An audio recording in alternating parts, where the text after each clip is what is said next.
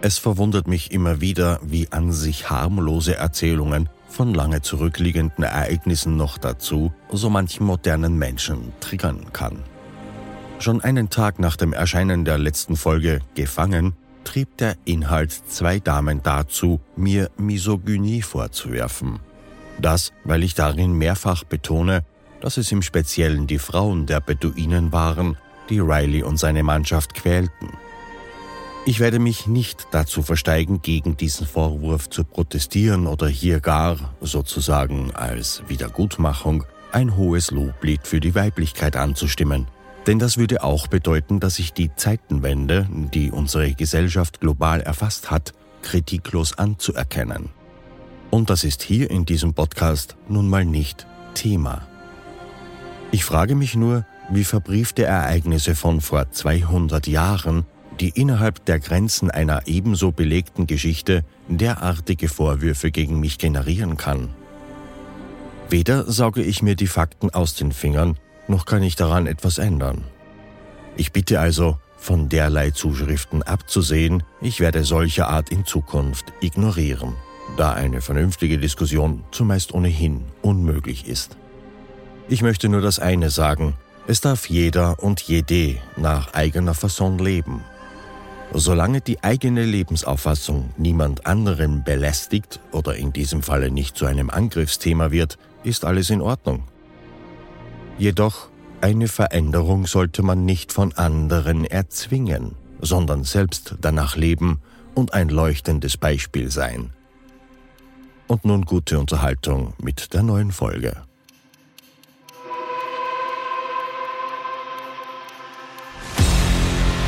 Wenn etwas schief geht, geht es meist schnell und ohne Vorwarnung. In nur wenigen Augenblicken kann ein Leben am seidenen Faden hängen. Ich bin Thomas Speck und dies ist Against Fate, der True Survival Podcast. Wöchentlich bringe ich dir die unglaublichsten und spannendsten Überlebensberichte aus aller Welt. Du hörst Folge 5 der Serie Sklaven der Sahara. Seelenhändler. Riley spürte das Zucken seines schwachen Körpers und horchte auf Clarks rasselnden Atem. Manchmal klang es für ihn, als würde jemand in der Ferne Bäume fällen. Vielfach wusste er nicht mehr, wo er war. Neben ihm, etwas tiefer im Schatten des Zeltes, lag Clark kaum noch bei Bewusstsein und dem Tode nahe. Wenn er nicht bald etwas zu trinken bekommt, dann wird der den nächsten Morgen nicht mehr erleben. Er war ein vollkommenes Wrack aus Haut und Knochen, schreibt Riley. Bauch und Rücken waren eingefallen und sein Atem ging schwer, als läge er in den letzten Zügen. Das tätowierte Kreuz auf Clarks Brust schien auf der frischen, feuerroten Haut zu schweben.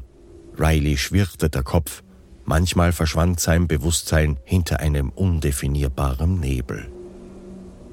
Die Seeleute befanden sich inzwischen in einem Zustand der Dehydration, in dem viele Menschen sterben, während andere unerklärlicherweise überleben. Der menschliche Körper besteht ja aus 60 bis 70 Prozent Wasser. Es gibt Fälle, wo Menschen an einem Wasserverlust von nur 20 Prozent, was etwa 12 Prozent des Körpergewichtes entspricht, gestorben sind. Andere haben Verluste von 40 Prozent oder 28 Prozent Körpergewicht überlebt. Riley und Clark haben wahrscheinlich nur deshalb bis zum äußersten Ende dieser Skala ausgehalten, weil sie wegen der kleinen Gaben von Wasser und Kamelmilch langsamer in den Zustand der schweren Dehydration abgeglitten sind. Zudem ist es bei nach uralten Tradition lebenden Stämmen in aller Welt üblich, dass alles, was ihnen die Natur gibt, auch verwertet wird. Wird ein Tier, hier im Speziellen das Kamel, geschlachtet, wird auch nahezu restlos alles, was dem Kadaver entnommen werden kann, verwendet. Der Inhalt des großen Magens wird getrunken. Dieses grünliche, zähflüssig Fäden ziehende Gemisch aus vorverdautem und Wasser ist extrem erfrischend und nahrhaft. Laut Riley schmeckt es nicht einmal übel. Auch der Urin der Kamele wird getrunken. Heimlich Wenn es die Möglichkeit gab, haben die Seeleute einem Kamel, das seine Notdurft verrichtete, die hohlen Hände untergehalten und getrunken. Auch die Schnecken, die man vor allem nächtens von den wenigen Sträuchern sammeln konnte, gaben minimal Flüssigkeit. Alles zusammengenommen gerade so viel, dass der Körper nicht radikal dehydrierte. Natürlich bedeutete das aber auch, dass sich die Qualen, die der Durst verursacht, täglich mehrten und in kleinen Schritten immer unerträglicher wurden. Clarks Zustand war bedenklich. Beide hatten sie das letzte Stadium des Verdurstens erreicht. Der Körper zapft nun sekundäre Quellen an, um Flüssigkeit in den Körper zu leiten, um die wichtigsten Funktionen aufrechtzuerhalten. Das sind die Versorgung der Zellen mit Sauerstoff und Nährstoffen und die Regulation der Körperwärme. Selbst die Flüssigkeit aus den Gelenken wird abgesogen und in den Blutkreislauf geleitet, weshalb die Bewegungen eines Verdurstenden immer eckiger und schmerzhafter werden. Die beiden hatten weder Tränen noch Spucke mehr. Kurz vor dem Ende wird das Blut dann zähflüssig, sodass die innere Hitze nicht mehr zur Haut transportiert werden kann. Der Verdurstende wird von der eigenen Körperhitze verbrannt, vergleichbar mit einer Art inneren Kernschmelze. Sidiula, der Besitzer Rileys, war mit seinen Söhnen und all den anderen Männern heute Morgen davongeritten. Ihre Waffen hatten sie mitgenommen. Riley konnte sich sogar vorstellen, dass die Männer keine weiteren Möglichkeiten mehr sahen und Frauen, Kinder und sie selbst, die Sklaven, einfach zurückgelassen hatten, um sich selbst zu retten. In diesem Falle wird es vielleicht noch zwei Tage dauern, bis das hier endlich vorbei wäre.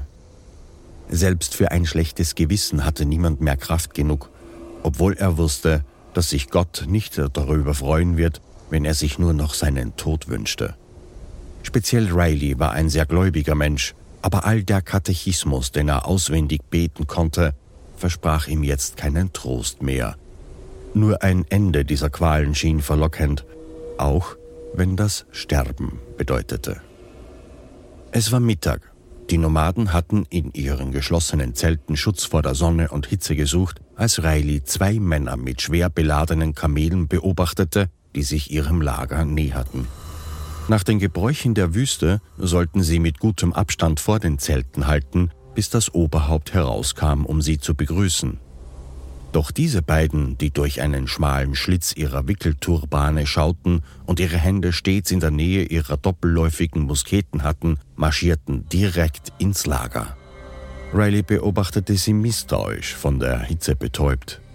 Egal wie schlecht die Dinge standen, er hatte inzwischen gelernt, dass es in der Sahara jederzeit noch schlimmer werden konnte. Und diese beiden, niemand anderes als Sidi Hamed und dessen Bruder Said, wirkten nicht nur stattlich und selbstbewusst, sie waren ihm, bis auf die Frauen und sie selbst unverteidigten Lager, wie eine dunkle Bedrohung. Er sah, wie scharf der Blick des einen war, ein Blick, der blitzschnell die Situation erkannte. Als sich sein und Hameds Blicke trafen, glomm etwas Undefinierbares in den dunklen Augen dieses Mannes. Erkenntnis vielleicht, wer oder was sie waren. Und noch etwas Heimliches, tief Verborgenes. Riley erkannte für sich, aufgrund der schwer beladenen Kamele, dass es Händler sein könnten oder Räuber, die gerade reiche Beute gemacht hatten. Er wünschte sich sogar seinen grausamen Herrn Sidiullah herbei, der gewiss mit den Männern da fertig werden könnte.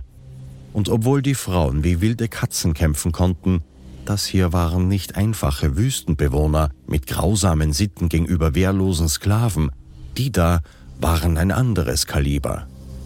Die ganze Ausstrahlung war eine andere, beinahe als ob sie Herrscher wären, die um ihre Unantastbarkeit wussten. Dieses unglaublich selbstbewusste Auftreten der Neuankömmlinge konnte Riley sich mit nichts anderem erklären.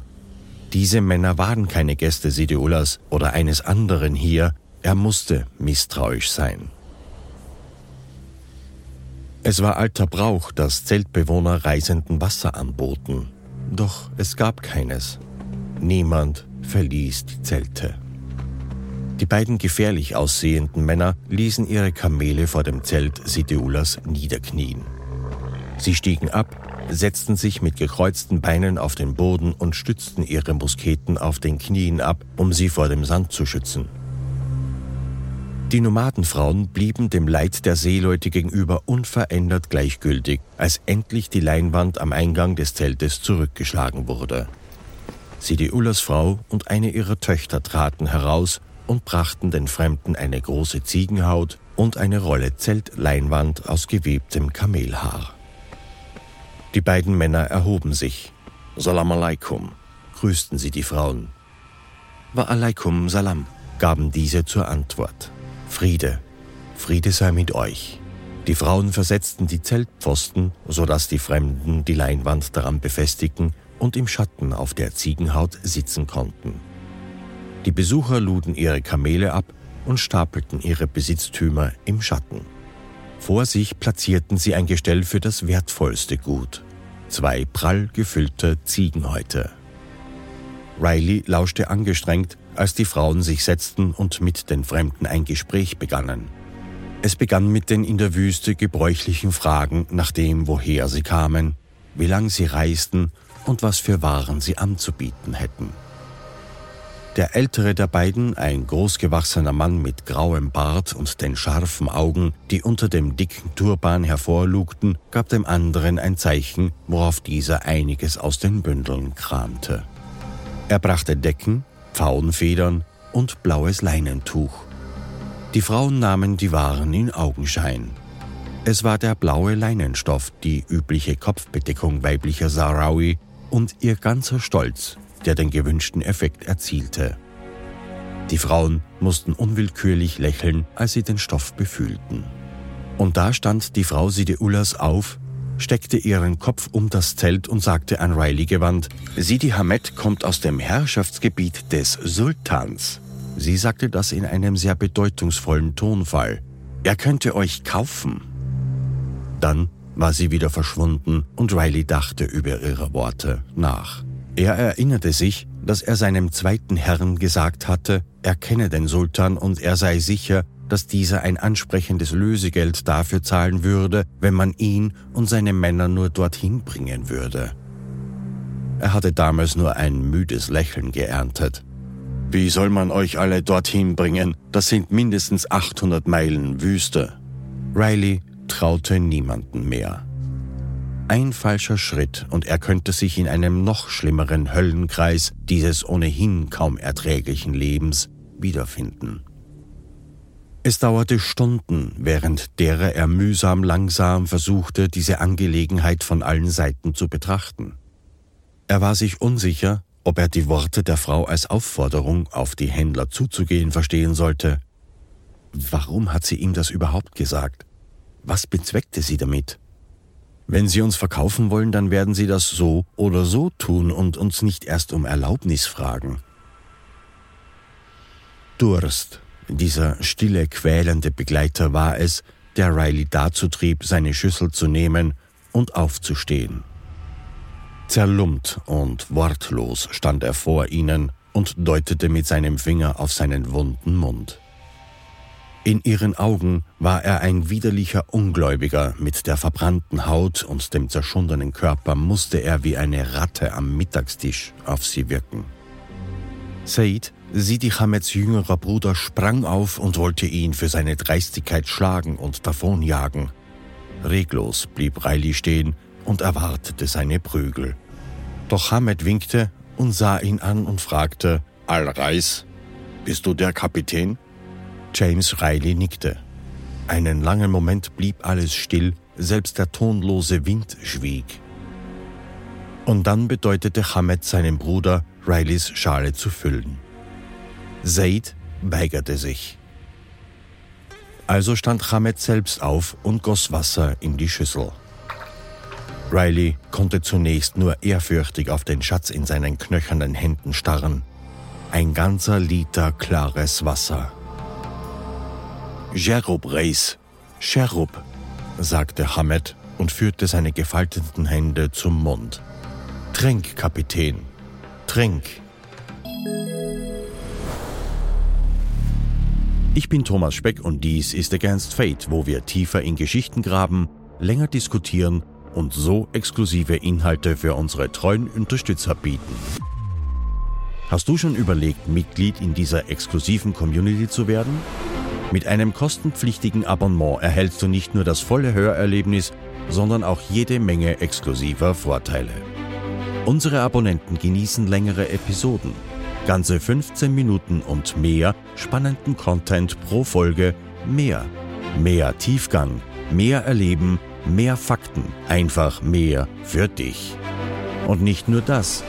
Es gibt exklusive Folgen, die nur für unsere treuen Abonnenten zugänglich sind. Vertiefende Interviews, besondere Themen und einzelne Geschichten, die sonst niemand zu hören bekommt. Und das ist noch immer nicht alles.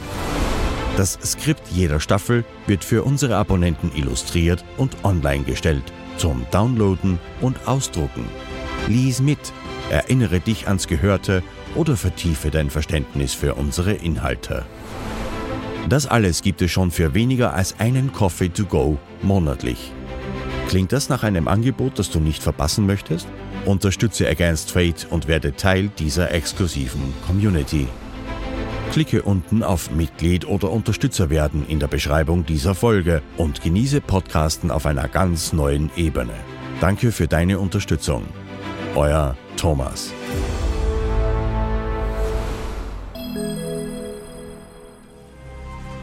Riley stürzte die Hälfte des Wassers hinunter. Bismillah, Sidi Hamed. Und Gott segne sie, krächzte er in gebrochenem Arabisch, als er die Schüssel absetzte. Den Rest wollte er Clark bringen. Doch als er sich umwandte, rief Hamed und bedeutete ihm, die Schüssel zu leeren. Riley deutete zum Zelt und versuchte zu erklären, dass er das restliche Wasser seinem sterbenden Schiffskameraden geben wolle.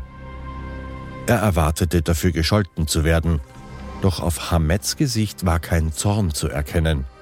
Vielmehr nickte er zustimmend. James war überrascht. Er hatte schon öfters gesehen, dass selbst hartgesottene Araber einem fremden Sklaven Wasser gaben, aber er hatte noch nie erlebt, dass ein Araber den leisesten Widerspruches eines Christensklaven geduldet hätte.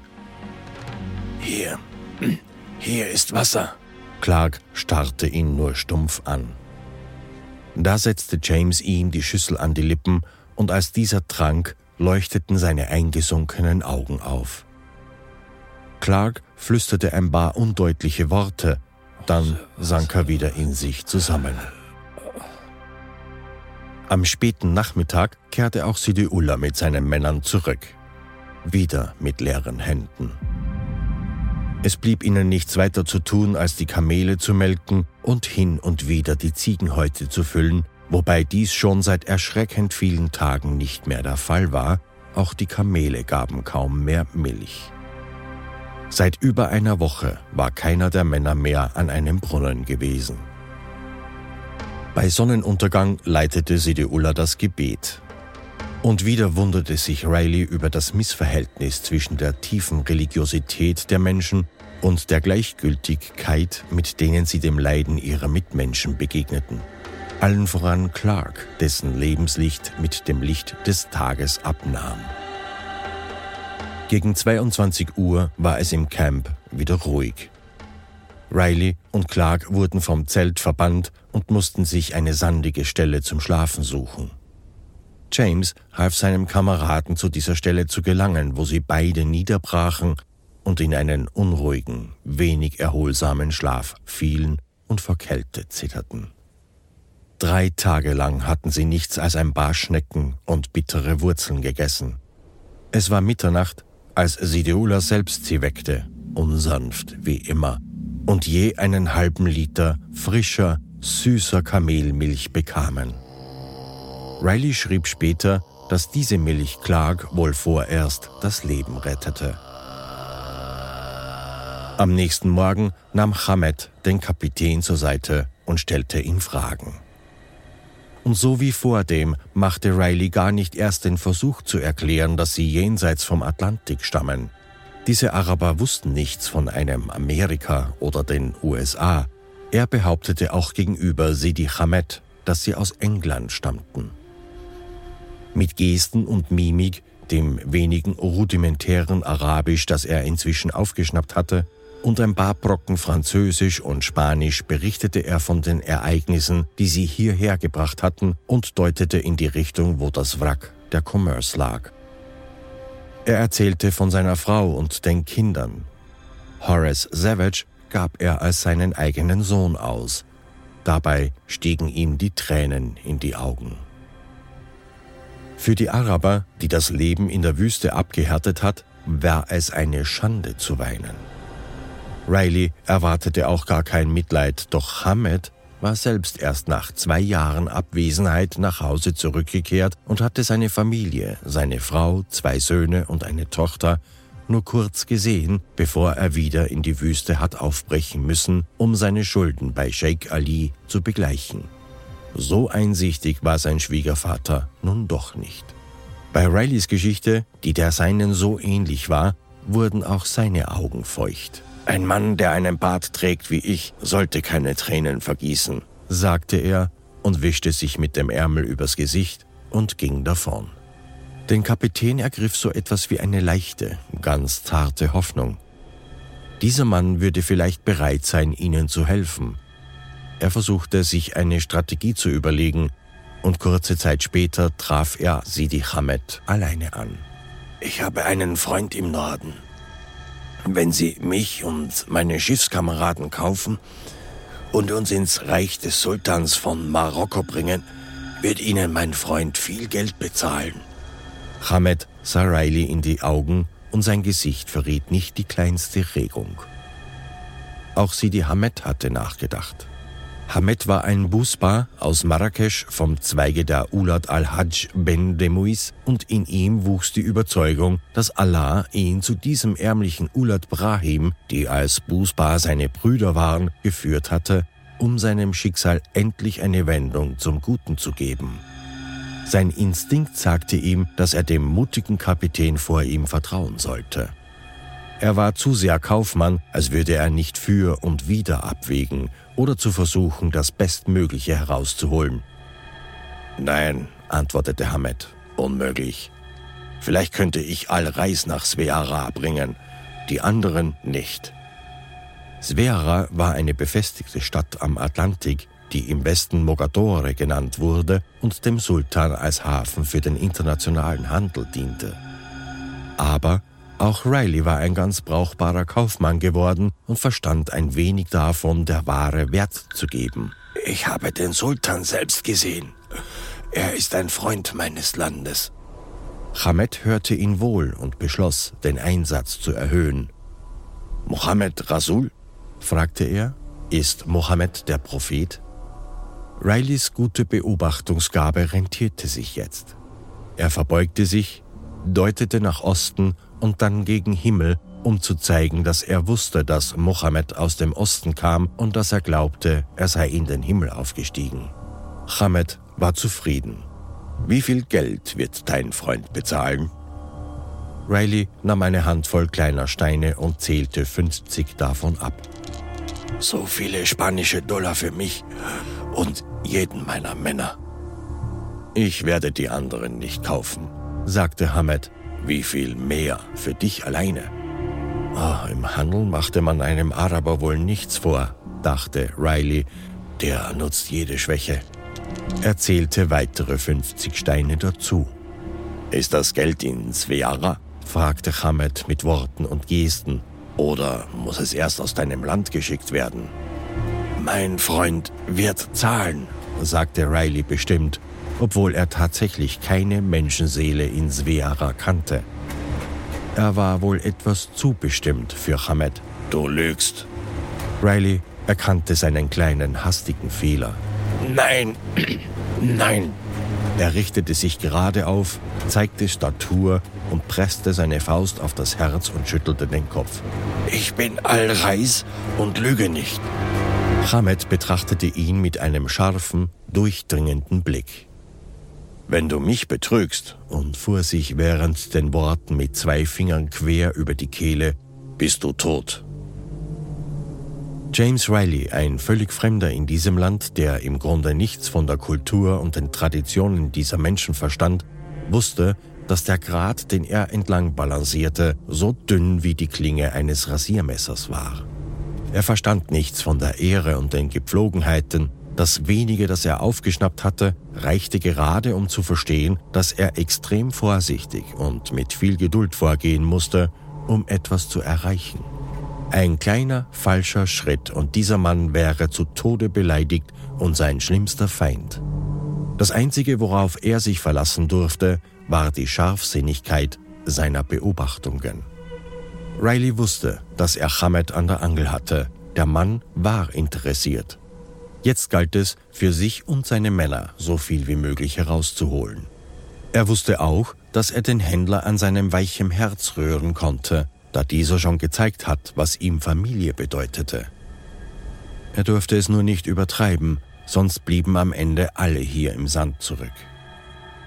Auf die Androhung seines Todes nickte Riley nur, ohne mit der Wimper zu zucken. Noch einmal bat er Hamed auch seinen vermeintlichen Sohn Horace zu kaufen, doch der Händler blieb hart und verneinte. Ich kann nur einen Mann durch die Wüste nach Svera bringen. Alles andere ist unmöglich. Wir sind nur zu zweien. Wobei er auf seinen Säbel blickte. James verstand, dass Hamed damit auf die Kampfkraft der beiden Brüder anspielte und dass der Händler damit auch sagte, dass diese Reise nicht ungefährlich sein würde. Du sagst niemandem ein Wort davon. Nicht zu deinen Leuten, nicht zu meinem Bruder und am allerwenigsten deinem Herrn. Trotz dieser erneuten Weigerung bekam die zarte Flamme der Hoffnung neue Nahrung. Hamed war direkt und klug. Hinter seinen Worten lag eine versteckte Kraft, das spürte er deutlich. Was immer dieser Hamed beschloss, das würde auch geschehen. Da war sich der Kapitän sicher. Nach diesem Gespräch begab sich Riley auf die Suche nach Schnecken. Dabei traf er auf Savage und Hogan, die er seit vier Tagen nicht mehr gesehen hatte. Gemeinsam suchten sie nach den kleinen Tierchen, doch das meiste, das sie fanden, waren nur vertrocknete Häuschen, die noch an den Zweigen der Dornbüsche klebten. Trotz des Verbots Hameds erzählte Riley den beiden von seiner Idee und den Fortschritten, die er gemacht hatte. Ich hege große Hoffnung, dass dieser Mann uns kaufen und in bebaute Gegenden bringen wird. Zurück im Lager begab sich Riley noch zu Clark, der sich einigermaßen erholt hatte. Er war noch immer sehr schwach, aber die Kamelmilch in der Nacht zuvor hatte kleine Wunder bewirkt. Sich stützend begaben sie sich zu Hameds Zelt, dort warteten schon die beiden anderen. Die vier Commercer setzten sich in den Sand vor das kleine Zelt, das die Frauen des Lagers für die Gäste Sideulas errichtet hatten. Und Sidi Hamed kam aus seinem Zelt und setzte sich, dabei die Männer schweigend, aber unbefangen in Augenschein nehmend. Er hatte schon viel Leid in der Sahara erlebt, aber angesichts des bedauernswerten Zustandes der Menschen vor ihm lief ein Zucken durch sein Gesicht. Savage missdeutete die kurze Mimik des Arabers und flüsterte, der wird uns nicht nehmen. Das klang hoffnungslos. Savage war ohnehin niemand, der sich Illusionen oder vager Hoffnung hingab, dafür war er auch viel zu zynisch. Aber dieser tonlose Satz sagte alles über die tiefe Depression, die sich über diesen Mann gelegt hatte. Doch Hammett war interessiert, genau wie Riley es instinktiv erfasst hatte. Unumwunden schätzte er den Wert der Männer ein und dachte über deren Widerstandsfähigkeit nach.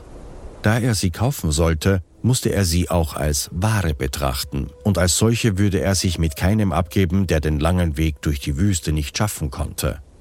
Wie man das heute nennen würde, wäre das eine Fehlinvestition oder totes Kapital in Bezug auf die Leben der Männer hier im wahrsten Wortsinne. Um das Lösegeld für Christen zu kassieren, mussten die Saraui sie in die Hafenstadt Sveara im Gebiet des Sultans bringen, wo ausländische Kaufleute oder Konsuln ansässig waren. Dazu mussten sie die Wüste durchqueren, vorbei an feindlichen Beduinenstämmen, den befestigten Berberstädten in der Region Sus und schließlich zu den Handlangern des Sultans von Marokko, in dessen Reich die Versklavung von Christen zwar verboten war, aber der Sultan selbst ein großes Faible hegte für die Geschenke, die ihm von westlichen Nationen zum Dank für die Freiheit ihrer Bürger überreicht wurden. Hierbei gab es keine Garantie für die Sarawi, dass sie von diesem Geld überhaupt etwas bekamen. Und so verkauften sie ihre Sklaven, anstatt die lange, beschwerlich gefährliche Reise auf sich zu nehmen, lieber an Ort und Stelle für einen kleinen Profit an jemanden, der sie erneut mit einem kleinen Profit an den nächsten verkaufen würde. Auf diese Weise beförderte die Sahara Christen mit quälender Langsamkeit immer weiter gen Norden. Region für Region, wobei der Preis stieg, je näher sie Sveara kamen und wo die Tauschmittel endlich von Waren zu Bargeld wechselten. Ihre Unterhaltung blieb ohne Beschluss. Sidi Hamed hatte genug gesehen. Riley hatte ihren Wert betont und vor allem Clark, der ein Bild des Jammers bot, hochgelobt. So viel hatte er gelernt. Verheiratete Männer waren von höherem Wert da man unter Arabern annahm, dass sie wohlhabender sein mussten. Clark hatte eine Frau namens Ruth und Kinder. Dennoch, Hamed erhob sich, grüßte knapp und ging zurück ins Zelt. Am Morgen des 24. September brachen die Busbar das Lager ab und wanderten den ganzen Tag Richtung Nordwesten. Des Abends erreichten sie eine kleine Senke, wo die Zelte erneut aufgebaut wurden, auch jenes für ihre Gäste, Hamed und Zaid. Den nächsten Tag blieben sie an Ort und Stelle und Hamed begann mit Sidiula zu feilschen. Sie handelten um die Waren, die Sidiula haben wollte, und um Riley. Sidiula verlangte zwei grob gewebte Hikes, ein Bündel Straußenfedern und den Leinenstoff, den seine Frau sich wünschte in der Wüste sehr seltene waren und der hohe Preis spiegelte den Wert Kapitän Rileys wider. Am Ende willigte Hamed ein. An der Küste waren diese Waren weniger als ein halbes britisches Pfund oder zwei spanische Dollars wert. Riley hatte Hamed 50 Mal so viel versprochen. Später kam Horace mit seinem Herrn und Savage, der ja mit Horace verwandt war, zu Hameds Zelt. Mit schweren Tränen in den Augen schloss James den Jungen in die Arme und gab ihm und Savage die paar Schnecken, die er am Morgen gefunden hatte, für Hamed ein weiteres Zeichen der Verbundenheit mit dem Jungen. Als der Besuch gegangen war, eröffnete er Riley, dass sie in zwei Tagen weiterziehen würden und dass Horace Herr von dessen Grausamkeit und Missgunst Riley bereits einen Eindruck bekommen hatte, den Jungen unter keinen Umständen verkaufen wollte. Dies war ein Schock für Riley, dessen Entschlossenheit, Horace zu schützen, ihn in letzter Zeit mehrmals davon abgehalten hatte, sich selbst aufzugeben. Lassen Sie mich zurück, flehte er. Ich, ich will seinem Herrn als treuer Sklave dienen, solange ich lebe. Bringen Sie ihn nach Svera. Mein Freund wird sie auszahlen und den Jungen zu seiner Mutter zurückbringen. Ich kann ihr nicht unter die Augen treten ohne ihn. Seine Verzweiflung rührte an der weichen Stelle des Herzens Hameds, die Riley so treffsicher gespürt hatte. Du sollst deinen Sohn haben bei Allah.